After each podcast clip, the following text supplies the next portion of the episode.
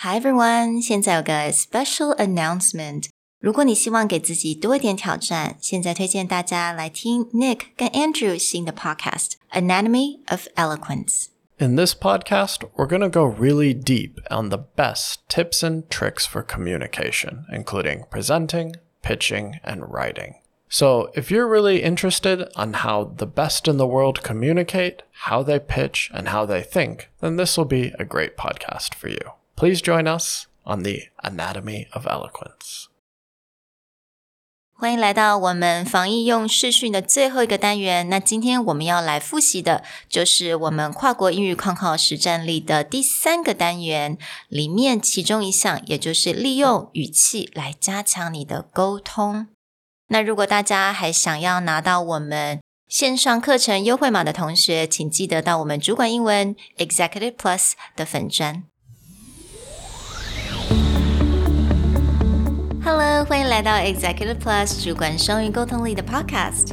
我们希望带给大家最实用的沟通工具，包括了成功人士对全球市场的分享、职场英语的技能、跨文化沟通技巧与其他能帮助您成为出色领导者的工具。Hi, I'm Sherry, founder of Executive Plus. As a language trainer and certified coach, I've trained hundreds of managers from Fortune 500 companies such as Dior, Google, Deloitte, and Yahoo. And I'm Nick, Director of Communication Strategy at Presentality. I've helped startups raise millions of US dollars in funding and train the executives of publicly listed companies to present on the global stage. Welcome to the Executive Plus podcast, where you can take your communication and language skills from good to great. Hey everyone, welcome back to the Executive Plus podcast. Today, we want to wrap up our recap on conference call tips and techniques, especially for those starting to work from home. In this episode, we're going to cover everything you need to know on how to make your voice work for you when people can't see you and you're doing all your meetings online. What you say and how you say it will make a big difference going forward. 那现在大家都在家上班，或者是用视讯开会啊，讨论事情，你的声音变得非常的重要，它也是主角哦。那刚刚 Nick 有讲，you know，it's not just about what you say，it's about how you say it。那 how 也就是我们的声音，我们的 tone，我们的 stresses，our intonation，这一些其实都可以帮我们加分。但是不是非常多的人会有机会去练习这个部分，所以呢，今天我们就来好好的来聊一下这个部分。There's a lot of information out there about how your stress and intonation works, but the easiest way is just to show you. If I take a simple word and I change my intonation and tone, it will change the feeling and potentially even the meaning of the word. Let me give you a simple example. Sherry, if you were to say hello in a happy tone, how would you do that? Hello. What about sad? Hello. What about sexy?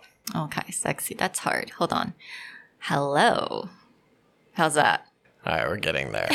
but as you can see, this hello, hello, hello can make a huge difference with even just one word. Well, when you're doing your conference call and you get into longer sentences or longer phrases, which word you choose to stress will change a lot of the meaning.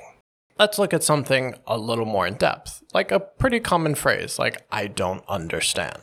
Mm. If I was to just emphasize the I don't understand, this is more along the lines of it's about me mm. not understanding. Right. But if I change that to I don't understand, and my emphasis is on don't, then it's actually more if you're like, oh, I don't understand. They're like, well, you do or you don't. I don't mm. understand.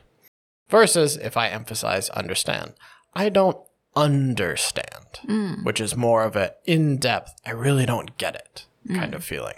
所以，如果我们真的把字 那个语气加强的部分放在句子不同的地方，它其实它会改变那一个句子的一个意思。So you know, again, if you say I don't understand, that means I'm the one who you know I don't understand. 但是 你可能 understand or she understands, right? But I don't understand. Let's talk about if I change my stress on a longer sentence, what that does to the meaning. Let me just give you a quick baseline. While I understand where you're coming from, it will not work for us. 所以这一句它其实意思就是我了解你的想法，但是这个方法对我们是行不通的。所以像刚刚 Nick 所念的这个 baseline sentence，呃，如果我们很平淡的念，没有任何的 stress，没有任何的重点呐、在哪里的话，它其实听起来就像这样子。While I understand where you're coming from, it will not work for us. Pronunciation 没有问题，文法没有问题，但是它是很平淡的一个句子，所以我们要怎么样去加强？呃，甚至我们要怎么给这些句子不同的意义在呢？ Let's look at the first example. What happens if I stress all the pronouns, the I, you, us? How does this affect the sentence? While I understand where you're coming from, it will not work for us. So here we can see that, you know, just from listening to it, that emphasis on us, the last part, 那个就是代表说这个句子它呈现出来就是这个方式是对我们是行不通的。It will not work for us. Right. Like specifically, the solution doesn't work for our side. Now, I'm going to switch it up again and I'm going to emphasize different words and it will give you a slightly different feeling to the sentence. While I understand where you're coming from, it will not work for us. By emphasizing the understand and the not, I'm pushing the idea that I'm just not interested in this. Like, I, I get it, but no. 那在很多的状况之下，当我们有个 not，比如说 doesn't、don't，类似像这样子的句子，呃，我们常常如果我们的 emphasize emphasis 是放在那个 not 的时候呢，你给人家的感觉就是说，你真的是对于这一件事情这个 solution 是很不 OK 的，right？你就是 emphasize 在那个 no。 When emphasizing the no or not, just think of it in terms of parents talking to their children. If they were like, oh, don't do that, it's very likely the kid will be like, eh, it's fine, I'll handle it. But if you're like, do not do that, this will cause a very different reaction, right? Exactly 啊，嗯，那如果我们想要来，我们强调一下，是我并没有这个决定权，不是我不想要啊，是我没有这个决定权哦，所以你跟我讲这些话可能也没有用。So this is what you can say. Well, I understand where you're coming from. It will not work for us. Right. So putting that focus on the I understand. It's like maybe I'm the person who introduced you to the company, or maybe like I'm a big fan of what you do, but it's not going to work for my company. So it's like, well, Exactly. I understand where you're coming from. It just won't work for us. You're putting to that. It's like I get it, but I, you know, I'm not a decision maker. Right，所以在我们的课呃课程上面，我们其实也包括非常多不同的例子啊、例句， 帮助学生能够了解说到底要怎么运用这个声调，因为这个东西其实是很多人比较害怕去接触的，或者很多人觉得我讲第二语言，我好像没有办法去运用我的声音。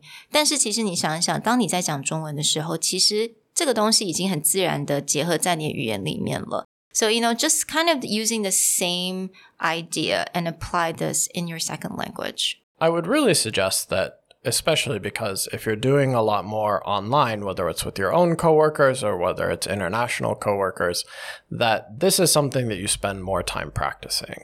So even, you know, we joked about with hello.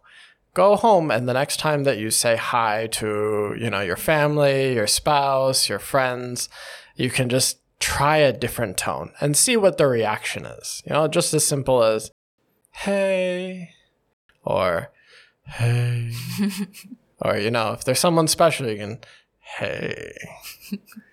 Just constantly find scenarios where you can test out this tone. And like Sherry said, eventually in your second language, this will become natural in a way that you do it in your first language. Yeah, absolutely.